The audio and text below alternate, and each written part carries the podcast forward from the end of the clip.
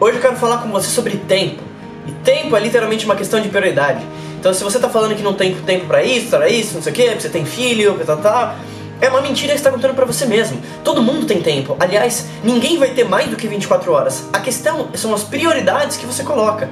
Assim como, se alguém está falando para você que não tem tempo, significa que você não é a prioridade para aquela pessoa, ou para o teu chefe, ou para aquele negócio. Então, quando você olha por essa perspectiva, hoje eu tenho na minha cabeça que tudo que acontece é minha culpa, literalmente. Então, se algo não dá certo, minha culpa. Se aquele relacionamento não deu certo, minha culpa. Se aquele negócio eu não fechei, minha culpa. Porque isso muda a sua percepção sobre essa questão de tempo e prioridades. E você tem que entender que você tem que priorizar aquela pessoa que também prioriza você. Esse é o segredo.